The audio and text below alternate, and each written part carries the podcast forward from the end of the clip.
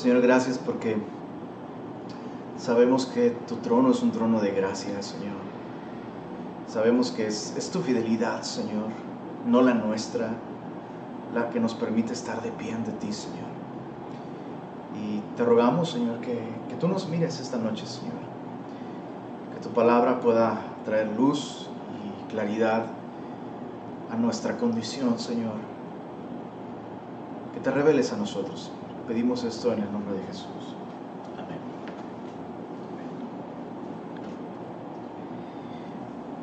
Abre tu Biblia en Isaías capítulo 56. La semana pasada eh, no terminamos, la meta era llegar al capítulo 57, pero terminamos en el capítulo 56, verso 8, y hoy continuaremos a partir de Isaías 56, versículo 9.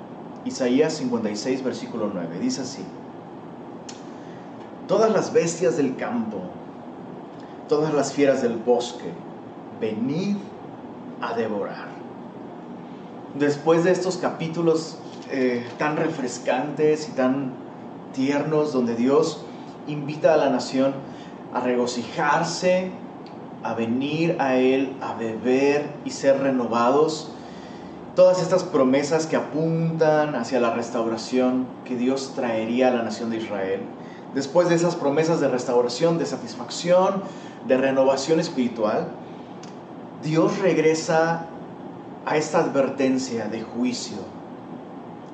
Pese a que Dios ha prometido restaurarlos en el futuro, eso no significa que el pueblo de Israel no tenga que pasar por esta disciplina, por esa disciplina tan fuerte que para la nación de Israel implicaba ser derrotados, conquistados y llevados cautivos por Babilonia. Entonces vemos este llamado, aunque Dios promete restaurar y, perdonar a la nación de Israel y regresarlos a su tierra, sin embargo tienen que pasar por disciplina, tienen que pasar por corrección. Y sabes, esto es algo que a veces nos cuesta trabajo entender como cristianos. Nos cuesta mucho diferenciar entre el perdón de Dios y la corrección de Dios. El perdón de Dios fue pagado en la cruz del Calvario y todos nuestros pecados, todas nuestras rebeliones, todos nuestros desaciertos, nuestras equivocaciones, nuestras rebeldías, pueden ser perdonadas gracias a que Cristo cargó el pecado, de todos nosotros. Pero cuando tú y yo confesamos nuestros pecados, aunque Dios nos perdona y el perdón, de Dios está garantizado, aún así necesitamos ser corregidos. Necesitamos ser corregidos, necesitamos ser eso, corregidos. Y en esta ocasión, para la nación de Israel, eso significaba ser llevados cautivos por Babilonia. Y, y, vemos qué es lo que Dios hace aquí. Después de prometer restauración, dice, bueno, todas las bestias del campo, todas las fieras del bosque, venid a devorar. Y es un llamado de Dios a Babilonia para venir y llevar cautiva a la nación eh, de Israel, específicamente el reino del sur. Recuerda que el reino del norte, las diez tribus del norte, ya fueron llevadas cautivas por Asiria, pero ahora Babilonia llevará a Judá. Verso 10, sus atalayas. Aquí, aquí nos da, a partir de ahora, Dios va a tener esta conversación con la nación de Israel.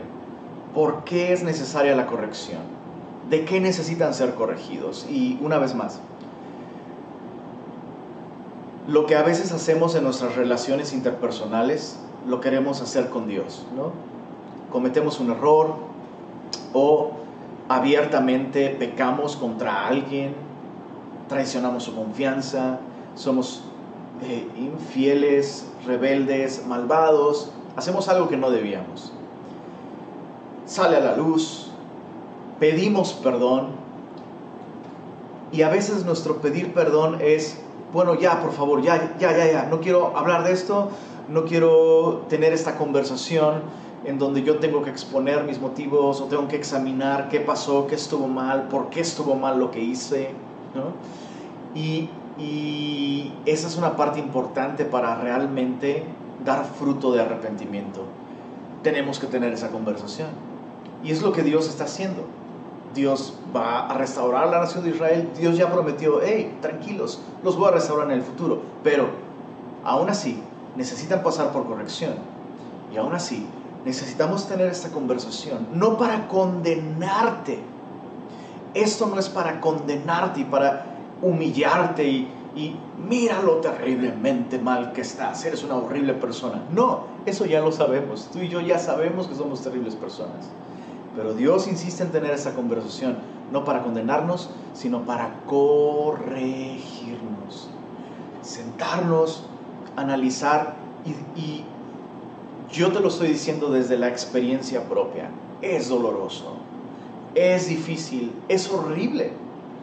Es horrible sentarse y con la mente ya fría y ya sin el calor de, el llanto emocional y las erupciones emocionales, sentarse y fríamente analizar lo que hemos hecho y que el Señor nos diga, esto estuvo mal por esto. O sea, tú sabes que estuvo mal, pero quiero que veas por qué estuvo mal. Quiero que veas las decisiones que te fueron deteriorando y cómo ignoraste. Ignoraste mi consejo, ignoraste mi palabra. En esta ocasión te hablé de esta manera, en esta ocasión te, hablé de esta otra manera. Quiero que observes cómo acabaste tan lejos de mí, pero eso no sucedió de la noche a la mañana. Centímetro a centímetro, decisión a decisión, minuto a minuto, día tras día, cada vez más, poquito a poquito, te fuiste alejando muchísimo de mí. Y es lo que Dios quiere hacer con la nación de Israel, traer luz, traer luz, instruir a su pueblo qué es lo que pasó para que no vuelva a repetirse. Esto es lo que Dios quiere transformar. Verso 10 sus atalayas, hablando de la nación de Israel, sus atalayas son ciegos, todos ellos ignorantes, todos ellos perros mudos, no pueden ladrar, soñolientos, echados, aman el dormir, y esos perros comilones son insaciables y los pastores mismos no saben entender. Todos ellos siguen sus propios caminos. Cada uno busca su propio provecho, cada uno por su lado. Venid, dicen, tomemos vino, embriaguémonos de sidra, y será el día de mañana como este, o mucho más excelente. Lo primero que Dios dice es, bueno, ¿qué necesita ser corregido? Necesitan ser corregidos sus líderes, las autoridades espirituales.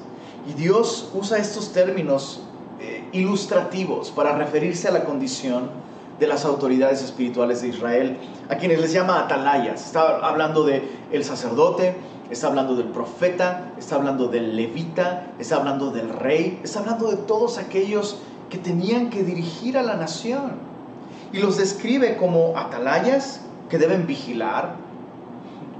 Los, los describe como perros y como pastores. Ahora, cuando usa el término perros, no está usando este término con, una connotación ofensiva o denigrante, sino está hablando de la función de un perro guardián, un perro pastor. La función de un perro, de un perro guardián, un perro pastor, era por supuesto proteger al rebaño. simplemente un perro vigilante, un perro guardián en tu casa, se supone que debe ladrar cuando hay peligro, cuando un extraño traspasa la propiedad, cuando un desconocido pone en peligro tu familia, tu casa, una propiedad, no sé, el perro debe ladrar. Y lo que Dios, eh, lo que Dios corrige, lo que Dios demanda, lo que Dios denuncia sobre los las autoridades espirituales de la nación de Israel es que no ladraban, es decir, no advertían, no advertían. Sabían que la nación estaba yéndose en una dirección que los iba a llevar a la autodestrucción, lejos de Dios, y decidieron por comodidad, para que no dejara de haber diezmos en el templo de Jehová, para que no dejara de haber recursos para que no dejara de haber popularidad. Bueno, la popularidad del rey ha subido cinco puntos porque ahora ya no habla en contra del aborto, o ya no denuncia la injusticia, ya no denuncia lo que sea. buscaron su propia comodidad, buscaron su propia reputación, buscaron su propia popularidad, sus propios caminos, su autogratificación y eso los llevó a ser perros que no ladran. Y un verdadero líder espiritual, un verdadero pastor, un verdadero papá, un verdadero hombre maduro o una mujer madura, un verdadero discipulador, una verdadera maestra del bien, un verdadero discípulo de Cristo que estimula a otros y guía a otros, no solo debe darles buen alimento espiritual, pero buenas advertencias espirituales. Y la verdad es que cuando tú adviertes, o sea, la, gente ama que los alimentes, pero no aman que les adviertas lo que está mal, cuando están tomando malas decisiones, cuando están yendo en un camino equivocado. Y prácticamente eh, es eso, es como, no me gusta que me ladres, pastor. No me gusta que me ladres, discipulador. No me gusta que me ladres, consejero. No, no te estoy ladrando, no es una ofensa. Lo sientes tal vez como una ofensa, pero simplemente es, es, es impactante, ¿no? Cuando alguien te dice, estás mal, eso que estás haciendo no glorifica al Señor, eso que estás haciendo va en contra de todo lo que hemos aprendido. Necesitas parar y regresar porque hacia donde vas vas a acabar mal, estás guiando mal tu vida, tu familia puede pagar consecuencias eh, y suena como a ladridos, pero son advertencias. Lo mejor que, lo mejor que te puede pasar como miembro de una congregación es tener un buen pastor. Y digo, el buen pastor es Jesucristo, pero que tu pastor sea un pastor alemán. que no solo sepa alimentarte, sino que sepa ladrar, que sepa advertir, cuidado con esto, esto te está llevando en una mala dirección, esto no es la voluntad de Dios, cuidado con el peligro. Un, pastor que solo alimenta pero no advierte, básicamente está engordando a las ovejas para el matadero. No les advierte nunca del peligro, no les advierte nunca del pecado en sus vidas, del error en sus vidas. Un pastor que solo advierte y se la pasa ladrando, pero no alimenta, va a tener ovejas nerviosas, temerosas, desnutridas, religiosas. Y qué importante es que aprendamos a aprender a, aplicar esos principios en nuestro hogar también. Y que tú te rodees de gente así, que no solo te alimenta, pero que de vez en cuando te ladra y te dice, oye, cuidado, eso está mal, cuidado. Bueno, Dios denuncia esto, los líderes, las autoridades espirituales no advirtieron. Capítulo 57, verso 1 Continúa el Señor dándole esta radiografía a la nación de Israel, la historia clínica espiritual de ellos. Verso 1, Isaías 57, perece el justo, perece el justo y no hay quien piense en ello. Y los piadosos mueren y no hay quien entienda que delante que de delante de la aflicción es quitado el justo.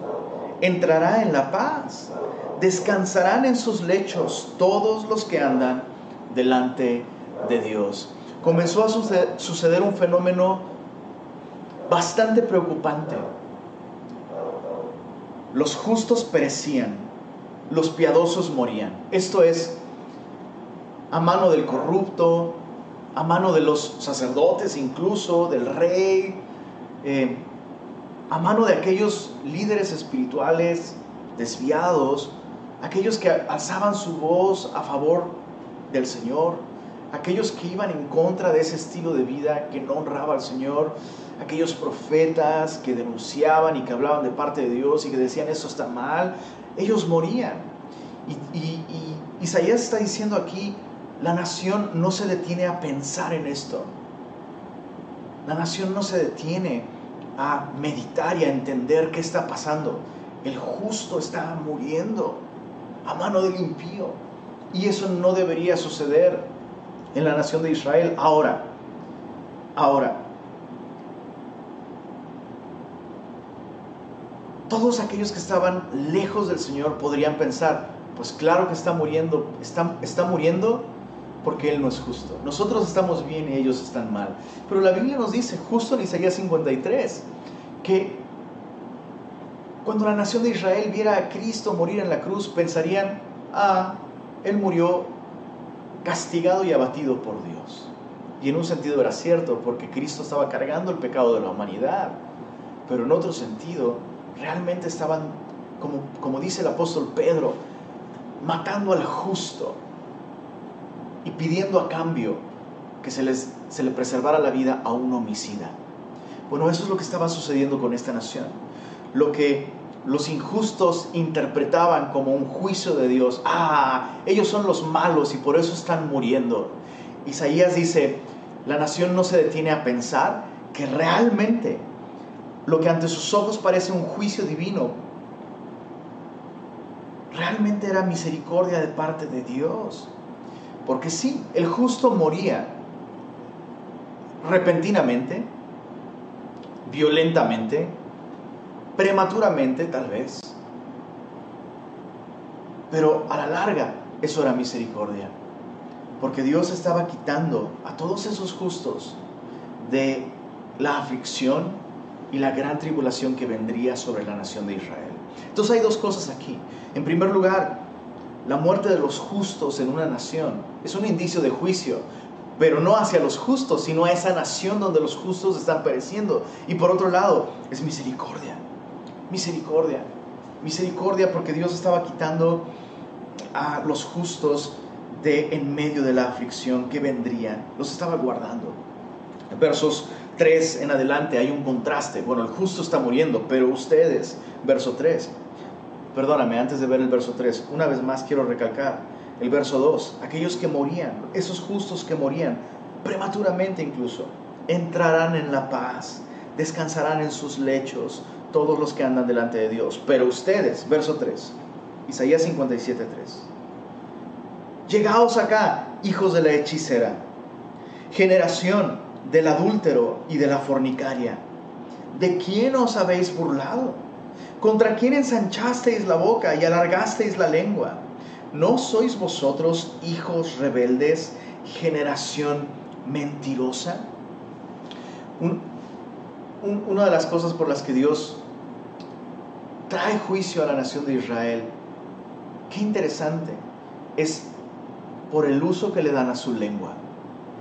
Cuando Dios cambia de hablar de los justos que son quitados de en medio de la aflicción, Dios pasa a denunciar el uso de la boca y de la lengua de esta generación fornicaria, hechicera y adúltera. Ellos han ensanchado la boca, han alargado la lengua con mentira. Y, eso es algo tan, tan terrible. Nuestras palabras importan. Cómo usamos nuestra lengua es, es, algo importante delante de Dios. Y justo esta semana estaba escuchando la enseñanza de Semilla de Mostaza México del domingo pasado. Están estudiando el Sermón del Monte en Semilla México los domingos. Y justo esta última enseñanza tiene que ver con el uso de la lengua, con hablar verdad, con eh, e, esta terrible práctica de tener que usar juramentos para darle valor a nuestra palabra porque mentimos todo el tiempo. Y qué interesante que Dios dice aquí, son, una generación mentirosa. Son una generación mentirosa. La, la lengua es un termómetro que indica lo que hay en nuestro corazón. Una lengua mentirosa, una lengua que dice mentiras, es una lengua que evidencia un corazón que no ama la verdad. Entonces, todos mentimos. O sea, la Biblia dice que todos los hombres son mentirosos. Es decir, todos mienten. Pero eso es muy distinto a vivir dependiendo de la mentira. Vivir engañando, vivir defraudando, vivir hablando cosas que no son verdad. No puede haber en, nuestro estilo de vida lo que llamamos mentiras piadosas. No puede haber, e, eso no existe tal cosa no existe. Y esa es una de las razones por, por las que Dios va a castigar a la nación de Israel, porque vive en un estilo de vida de mentira, una lengua que dice mentiras, revela un corazón que no ama la verdad. Una vida de mentira revela un, corazón rebelde ante Dios, porque Dios es verdad. Mentir a tus autoridades, mentir a tus padres, mentir, eh, no sé, en tu trabajo, mentir a tu familia. Todas esas cosas no deben ser parte de nuestro estilo de vida. Verso, verso 5. Que os enfervorizáis con los ídolos, debajo de todo árbol frondoso, que sacrificáis los hijos en los valles, debajo de los peñascos. En las piedras lisas del valle está tu parte, ellas son tu suerte, y a ellas derramaste libación y ofreciste presente, específicamente ofrecieron el sacrificio de sus propios hijos. Y dice el Señor, no habré de castigar estas cosas. No habré de castigar estas cosas. Eh, lengua mentirosa, aman la mentira, los ídolos son mentira y por tanto viven un estilo de vida en el que incluso sacrificaban a sus hijos a los ídolos, a Moloch particularmente. Y veo, veo dos cosas aquí. Por un lado el tema del aborto, una vez más. Por un lado el tema del aborto, que no es de ninguna manera un tema nuevo. Y meditaba esa semana en cómo... E, e, estoy asombrado de esto. Yo sé que no debería de asombrarme, pero estoy asombrado de esto. Uno de los argumentos, una de las cosas que aquellos que están a favor del aborto dicen en contra de aquellos que estamos a favor de la vida es que somos unos retrógradas. Ah, esos retrógradas que nos quieren volver a la Inquisición, son unos retrógradas, esos que leen ese libro de Dios y esas ideas que la ciencia ya ha demostrado que nada de eso es cierto, lo cual por supuesto todo eso es falso. ¿no? La ciencia no puede ni probar que Dios existe ni probar que Dios no existe. Pero, pero uno de sus argumentos son que nosotros somos unos retrógradas. Cuando, si te detienes por un momento y lo piensas, lo más retrógrada es ese estilo de vida. Es lo más pagano y lo más antiguo y retrógrada del mundo. O sea, no existe ninguna diferencia. Practicar el aborto, como el día de hoy se está promoviendo, como, o sea, literalmente por cualquier causa, si simplemente tú no quieres tener a ese hijo, puedes matarlo. Eso es paganismo, es lo más retrógrada. Y de hecho, en, en esa cultura y en ese tiempo, y desde siempre, que, que los padres amen a sus hijos, que los padres valoren la vida de sus hijos, que los padres estén dispuestos a sacrificar su comodidad, a perder, a perder sus sueños, su carrera para que sus hijos ganen. Eso es, eso es lo más progresista en el más puro sentido de esa palabra. es lo más progresista y lo más futurista y lo más innovador del mundo. Y eso es, eso es una virtud esencialmente judeocristiana. Ahora, tal vez tú dices, bueno, Lenin, pues nosotros somos cristianos, o sea, nosotros estamos a favor de la vida. ¿Cómo se aplica esto a nosotros? O sea, yo, yo, yo soy a favor de la vida, yo temo a Dios. yo sé que los hijos son un regalo de Dios, son herencia de Dios. ¿Cómo esto se aplica a nosotros? Bueno, hay muchas otras maneras en las que podemos sacrificar a nuestros hijos. Y antes de explicar esto, quiero decir una cosa. Si tú en el pasado abortaste, hay perdón para ti. Hay perdón. Hay gracia.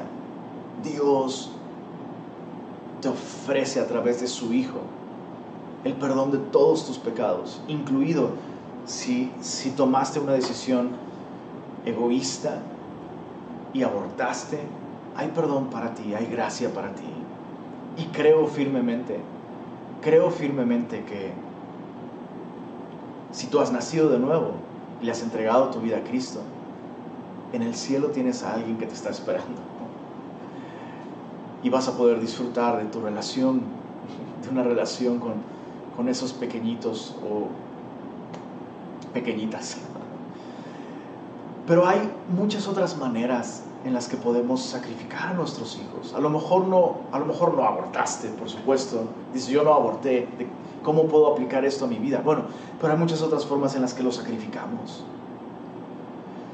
Cuando tú y yo no les dedicamos tiempo, cuando tú y yo nos entregamos, en, el caso de los hombres, en el caso de los hombres, con mucha frecuencia sus carreras, sus negocios, sus trabajos, son un Dios al que le entregan su vida, su tiempo, su energía, su gozo, su lucidez mental. Los hombres adoran su trabajo y al entregar su propia vida y todo lo que son a su trabajo, terminan literalmente sacrificando a sus hijos. Y es como si pusieran a sus hijos en el altar de este Dios, este ídolo llamado trabajo, carrera, reputación, éxito financiero, ponen sus hijos ahí y ofrecen sus vidas delante de, ese Dios. No los crían en el Señor, no pasan tiempo con ellos, no los conocen, no juegan con ellos, no ríen con ellos, no oran con ellos, no les instruyen en los caminos del Señor, no los llevan a la iglesia, no se sientan a ver una clase de club semilla con ellos, no escuchan sus preguntas.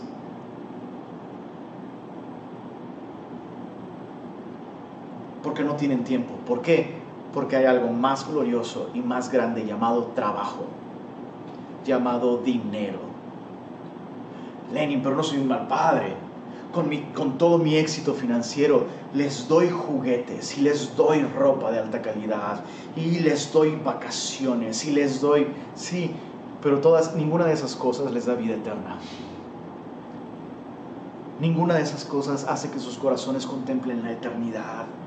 Y lo que estás haciendo es crear hijos que también van a ofrecer a sus hijos a favor de este Dios, de este ídolo llamado dinero, trabajo, carrera, éxito financiero o como quieras llamarle.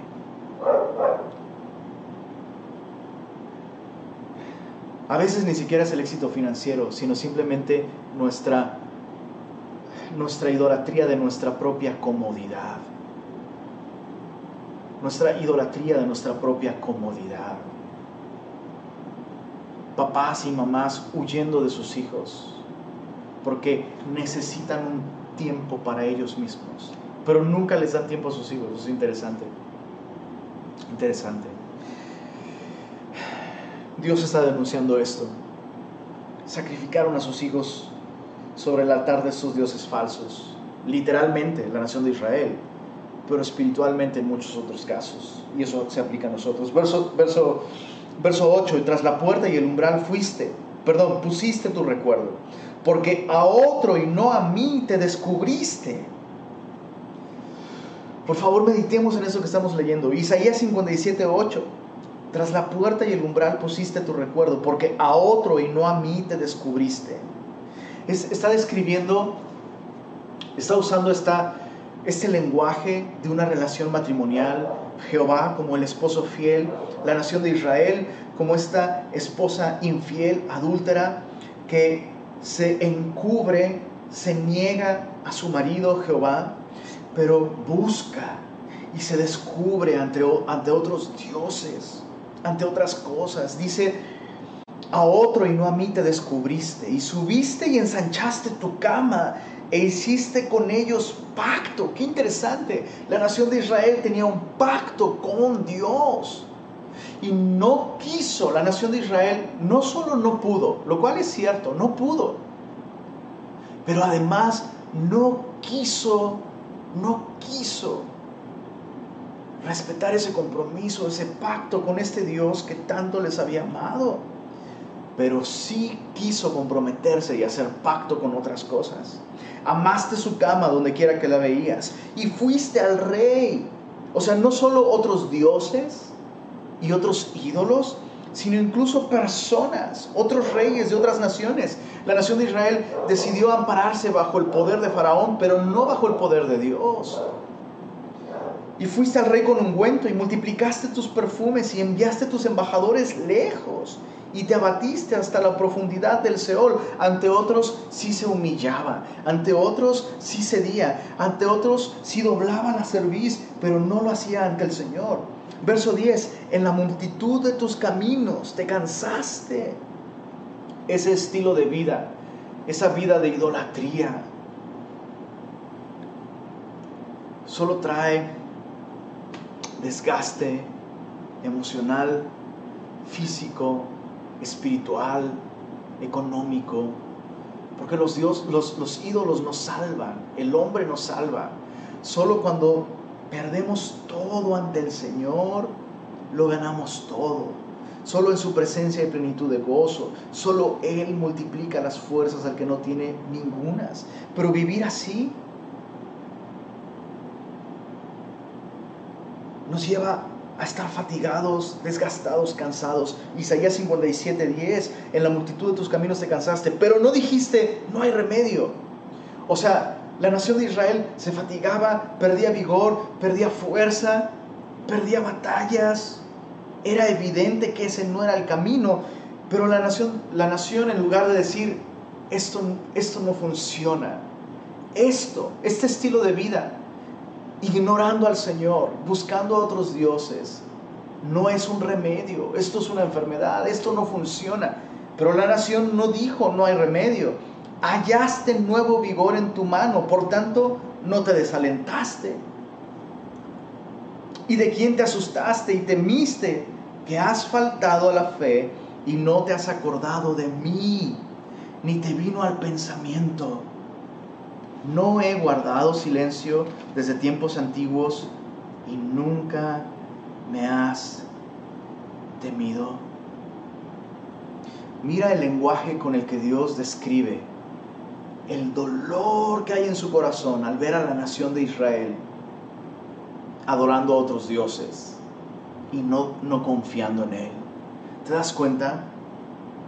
Cuando Dios denuncia esta generación adúltera, y fornicaria, no lo hace condenándolos, sino mostrando el dolor que hay en su corazón.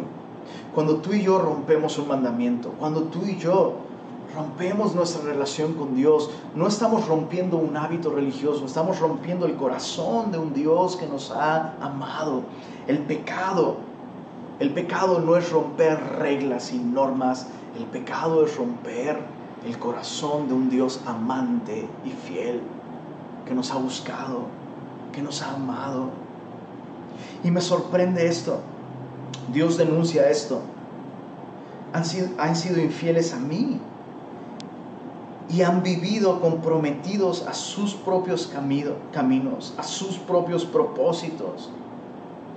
La nación de Israel vivió haciendo compromisos y honrando compromisos con otros dioses, pero no honrando su pacto con Dios, su compromiso con Dios. Y meditaba en esto. Por favor, subraya estos versículos en tu Biblia y medítalos. Al terminar esta reunión en la semana, medítalos. No puedo evitar ver a un Dios sorprendido. Sorprendido de que esta nación, para su idolatría, para sus ídolos y para las naciones con las que tiene pactos, porque piensan que esas naciones los puede librar, para sus ídolos siempre tienen tiempo, para sus ídolos siempre tienen interés, para sus ídolos siempre tienen valor, fuerza, pero no para el Señor y meditaba en cómo eso se aplica a todos nosotros y a nuestra relación con el Señor.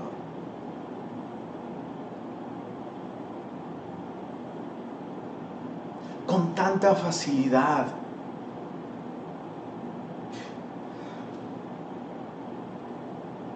Tomamos vacaciones hasta de nuestra relación con Dios porque decimos, estoy muy cansado. Estoy muy cansado. O sea, Estoy cansado.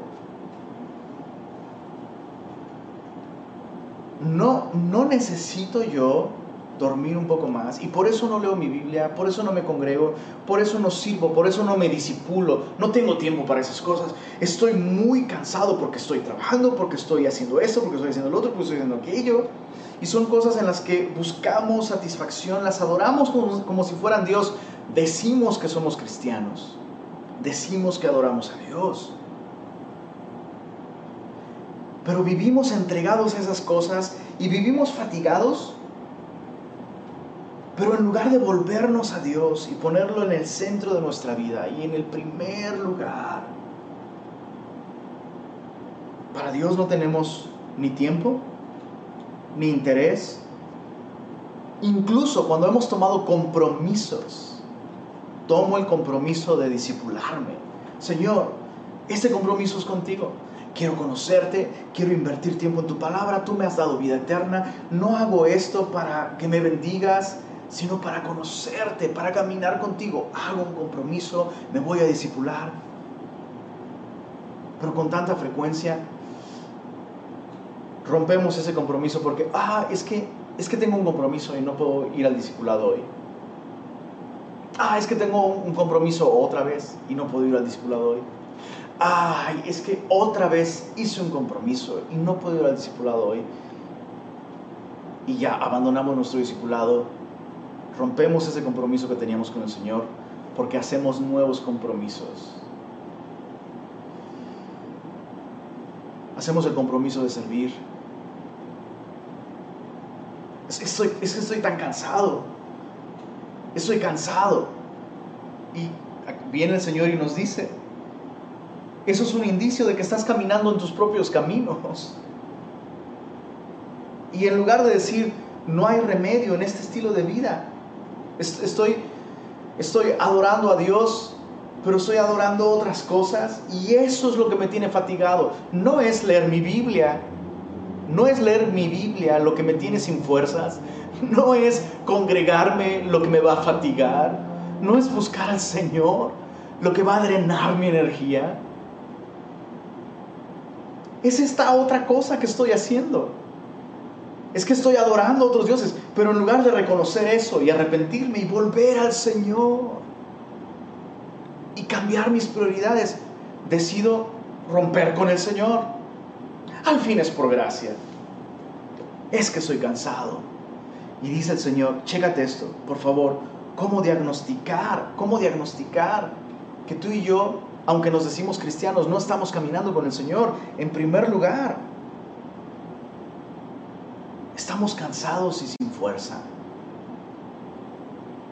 Estamos cansados y sin fuerza. ¿Cómo sé que eso es un indicio de no estar caminando con el Señor?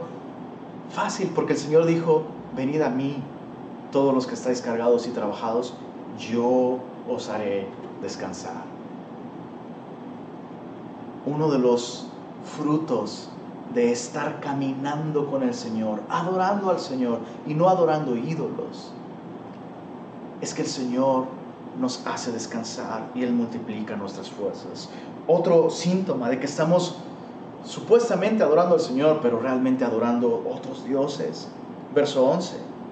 ¿De quién te asustaste y temiste que has faltado a la fe? Has faltado a la fe. Cuando nuestra vida no responde a una vida de confianza en Dios. La, la Biblia define la fe como la certeza de lo que se espera, la convicción de lo que no se ve. Y ya dejamos de operar por fe en Dios. Un ejemplo muy sencillo. Mas buscad primeramente el reino de Dios y su justicia y todas estas otras cosas que aquellos que no conocen a Dios buscan o serán añadidas. Eso es, eso es una promesa de Dios. Y cualquiera que ha confiado en esa promesa de Dios tendrá prioridades correctas.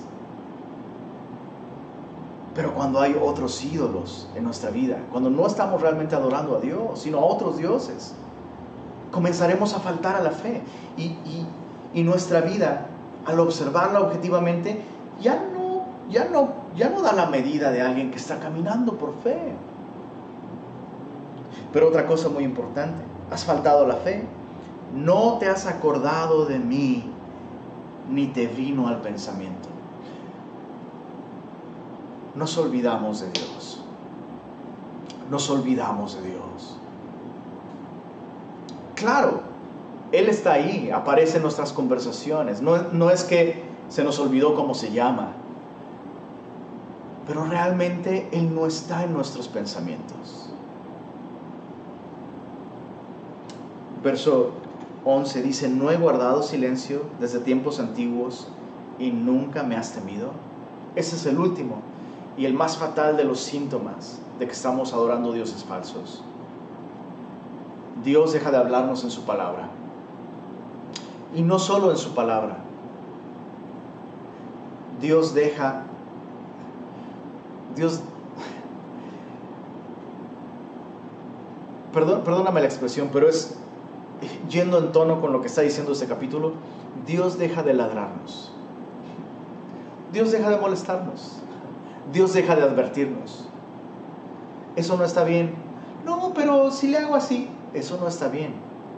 No, pero si le hago así, eso te va a destruir, va a romper tu corazón, te va a alejar de mí. No, no, nada más tantito.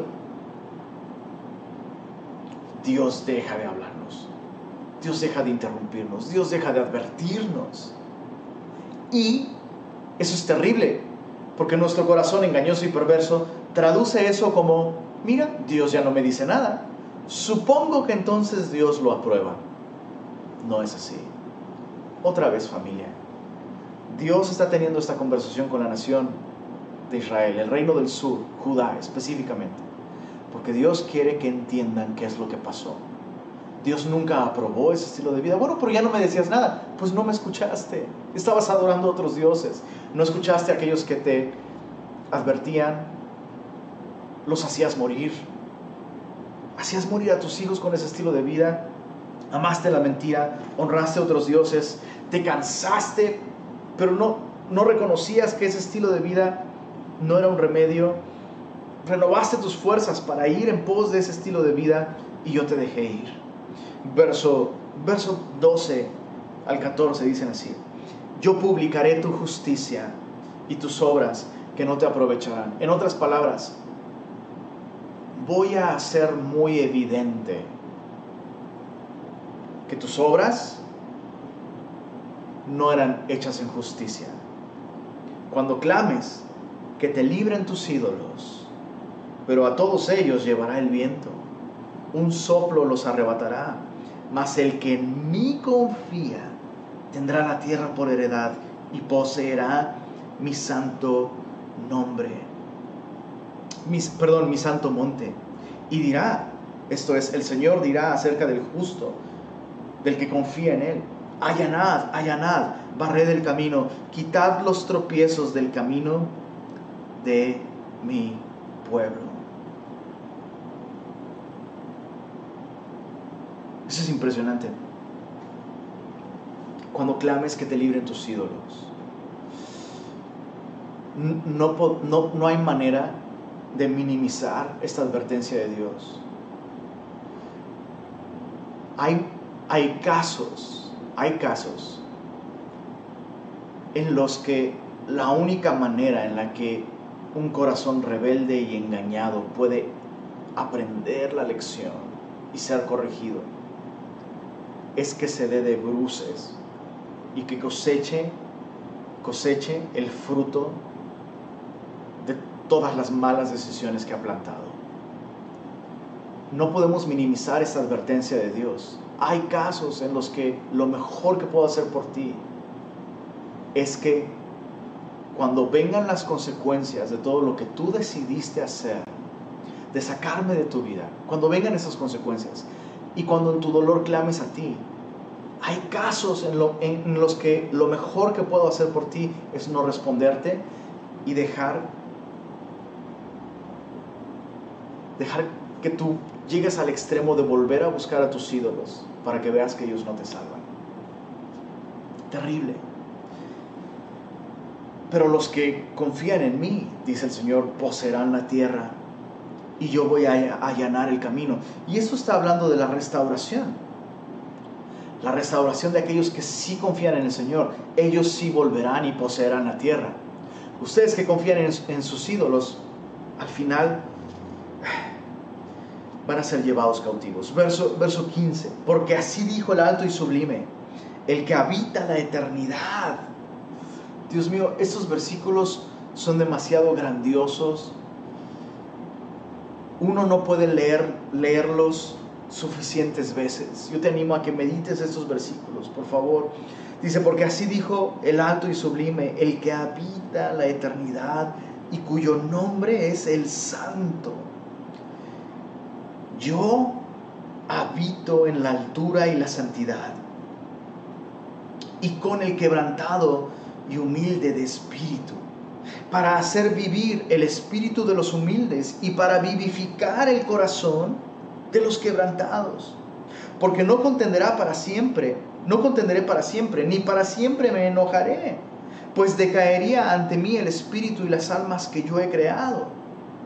Por la iniquidad de su codicia me enojé y le herí, escondí mi rostro y me indigné, y él siguió rebelde por el camino de su corazón. He visto sus caminos, pero le sanaré y le pastorearé y le daré consuelo a él y a sus enlutados. En otras palabras, Dios dejó que la nación siguiera su curso, que cosecharan el fruto de todo lo que habían sembrado. Algunos se iban a arrepentir, iban a volver al Señor y a ellos Dios les va a consolar. Dice el verso, eh, verso 19, produciré fruto de labios, paz, paz al que está lejos y al cercano, dijo Jehová, y lo sanaré. De entre todos aquellos que en medio de las consecuencias de su pecado se humillen ante el Señor, confiesen su pecado, se aparten de Él y se vuelvan al Señor de todo corazón. Dios les sanará, Dios les consolará, Dios les restaurará. Ojo, no a todos les va a aprovechar la disciplina. Algunos van a endurecer más su corazón, pero otros sí van a arrepentirse y volver al Señor. Dice el verso, verso 20, después de decir, a estos yo los sanaré, dice el verso 20, pero los impíos son como el mar en tempestad que no puede estarse quieto y sus aguas arrojan cieno y lodo. No hay paz dijo mi Dios. No hay paz para los impíos. Ojo, no es que Dios está diciendo, tú impío, te voy a dejar sin paz para que aprendas. No. Lo que Dios está diciendo es, por favor, impíos. Impío significa alguien que vive sin Dios. Sí, puede tener ídolos, puede ser espiritual, pero realmente no honra, no adora, no, no reconoce al único Dios vivo y verdadero. Conoce la Biblia, hace los rituales, pero su vida no está entregada a Dios. Dios está diciendo, no vas a encontrar paz alejándote de mí. Eso es básicamente lo que está diciendo Dios. Quiero que observes este, este rasgo del impío. Una vez más, antes de que tú y yo digamos, si pobres impíos, medita en este rasgo. Me, asombró muchísimo mientras leía esto. El rasgo característico del impío, según este versículo, según este capítulo, es no puede estarse quieto. Rasgo característico del impío. Volvamos a leerlo, verso 20. Pero los impíos son como el mar en tempestad, que no puede estarse quieto, y sus aguas arrojan cieno y lodo hay tantas implicaciones detrás de esta descripción del impío. Por un lado, la Biblia nos dice que los inconstantes, que los de doble ánimo, son como las ondas del mar, que van para allá y para acá arrastrados por el viento, ya sea por vientos de doctrinas o por sus propios deseos y pasiones, pero son inconstantes en todos sus caminos. Una vida de inconstancia es el resultado de no saber permanecer en el Señor. y estar quieto en el Señor. Hacemos compromisos con Él, pero tan pronto hay un cambio en las circunstancias, en las finanzas, en nuestras emociones, va para atrás otra vez. Y luego va para adelante. Y luego va para atrás otra vez. Y luego va para adelante. Y luego va para atrás otra vez. Y por una temporada estamos buscando al Señor, pero por otra temporada estamos completamente alejados. Para atrás y para adelante. Para atrás y para adelante. Inconstancia. La inconstancia no es el resultado de falta de fuerza de voluntad. No. La inconstancia es un resultado de un corazón impío de un corazón en donde realmente no hay cabida para Dios. Este es el rasgo principal de un impío. No sabe permanecer en el Señor. Su vida es inconstante.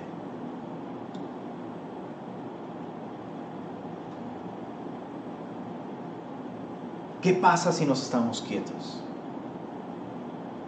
¿Por qué para el Señor es tan importante estar quietos? Aquí dice el Señor, ese es el rasgo principal de un impío. No puede, no puede estarse quieto. ¿Qué pasa si nos estamos quietos? ¿Por qué estar quietos es un rasgo del hombre piadoso? No perfecto. Ojo, no existe un solo adorador perfecto en el mundo. Pero sí un rasgo característico de alguien piadoso es saber estarse quieto. ¿Qué pasa si nos estamos quietos? ¿Qué pasa si, hacemos un alto en nuestra vida? ¿Qué pasa si sabemos parar, guardar silencio ante el Señor y si lo dejamos hablar? Quiero que me acompañes nuevamente al verso, verso 15, por favor. Dice, porque así dijo el alto y sublime, el que habita la eternidad y cuyo nombre es el santo. Yo habito en la altura y la santidad y con el quebrantado y humilde de espíritu para hacer vivir el espíritu de los humildes y para vivificar el corazón de los quebrantados. ¿Qué sucede con aquel que sí sabe, que sí puede estarse quieto?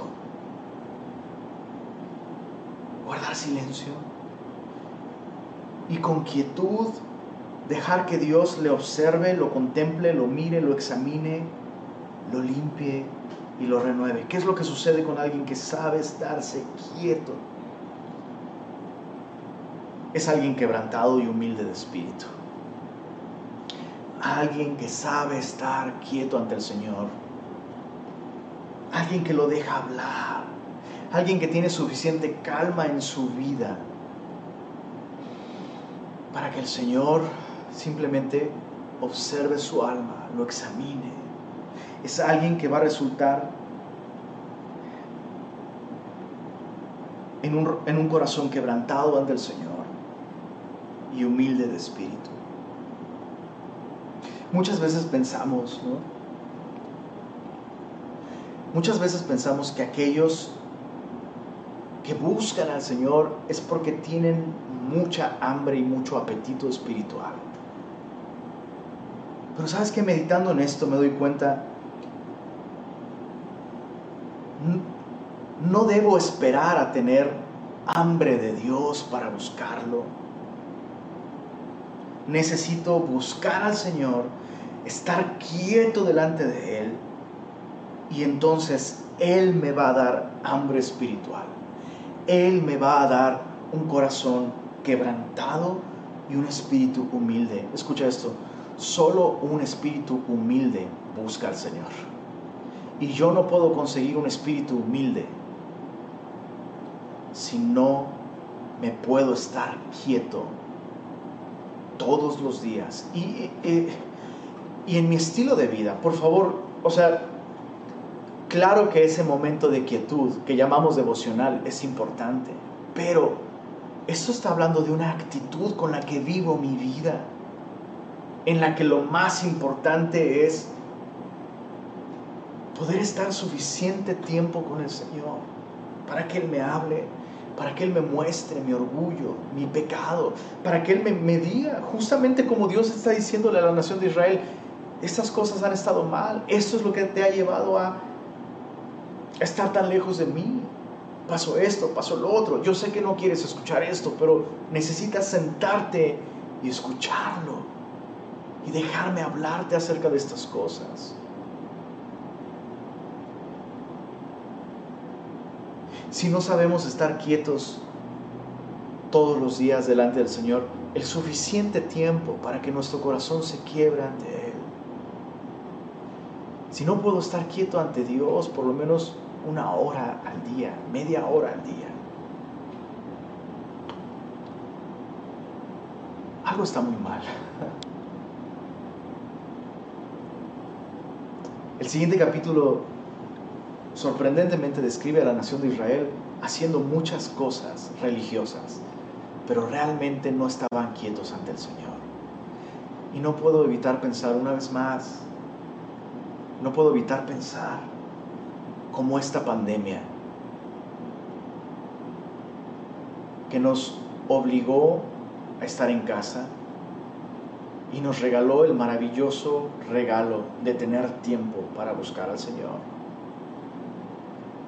Que nos regaló el maravilloso privilegio y regalo de poder disipularnos vía Zoom o asistir a una reunión de oración simplemente picándole a un clic en tu casa. No tienes que moverte, no tienes...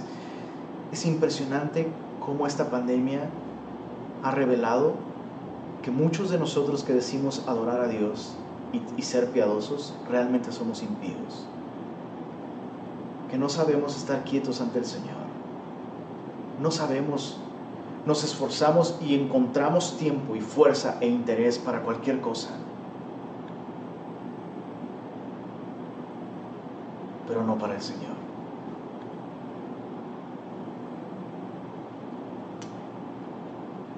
Y el Señor denuncia estas cosas a la nación de Israel, no a manera de reproche,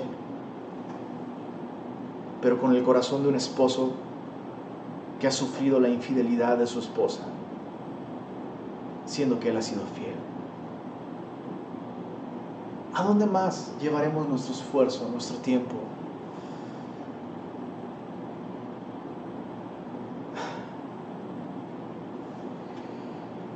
Señor, gracias por esta porción de tu palabra. no podemos evitar vernos a nosotros mismos en estos versículos, Señor.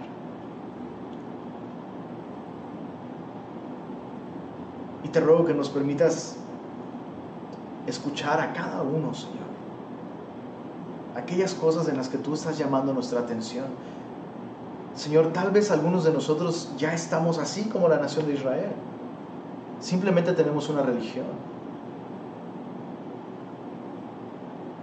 y cumplimos con actividades cristianas, pero realmente nuestro corazón no te pertenece porque estamos esforzándonos en buscar nuestro propio gusto, nuestros propios caminos.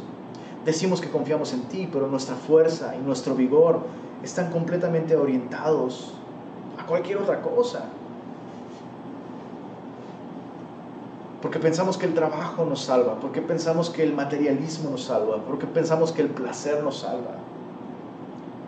Y sacrificamos incluso nuestra relación contigo, a nuestra familia, Señor, para conseguir estas cosas, porque confiamos en ellas. Y nos decimos cristianos, pero somos ateos en la práctica, tal como la nación de Israel decía que te adoraba, pero realmente no era así. Líbranos de vivir en ese engaño, Señor. Ayúdanos a escuchar estas advertencias.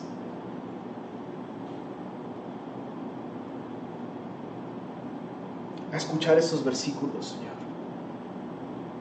Con el corazón con el que tú lo hiciste saber a la nación de Israel. No eres un Dios enojado porque hacemos cosas equivocadas, que están mal no eres un Dios santurrón. No, Señor. Eres un Dios santo. Al que le duele el pecado, porque el pecado nos destruye, porque el pecado nos aparta de ti, de tu amor y de tu paz. Por favor, ayúdanos a entender esto, Señor.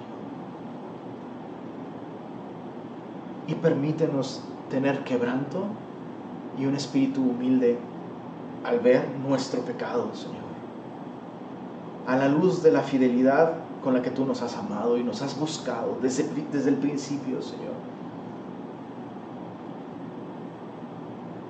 No dejes de hablarnos, Señor.